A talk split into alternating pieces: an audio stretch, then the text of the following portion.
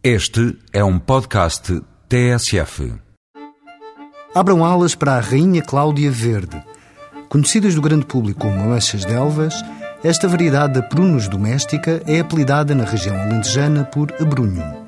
Frescas, em passa ou confitadas, a ameixa de Elvas é um produto certificado com a denominação de origem protegida DOP.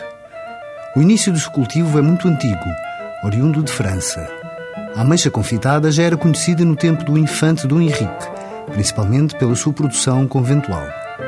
Um dos mais ilustres apreciadores da ameixa de Elvas confitada foi Lord Wellington, que durante as invasões francesas não as dispensava à sua mesa, mesmo durante as batalhas da Roliça ou do Vimeiro.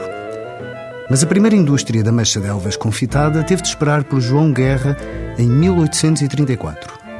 Anos mais tarde já exportava o pitel para a Inglaterra, Estados Unidos e vários países europeus. Para criar a ameixa confitada são selecionados os melhores frutos, que são cozidos a 70 graus durante vários dias e posteriormente submersos na calda pelo menos durante uma semana. Depois de arrefecidos, podem ainda ser cobertos com uma calda de açúcar. A ameixa de Elvas confitada já foi distinguida com 203 prémios nacionais e internacionais em mais de 100 anos de existência, um cartão de visita que fala por este produto tradicional único. Produzido nos concelhos de Borba, Campo Maior, Vila Viçosa e em algumas freguesias de Elvas, Estremoz, Sozel, Monforte e Alandroal, o cultivo da ameixa de Elvas beneficia das características de clima e solo que lhe conferem o aspecto e sabor próprios.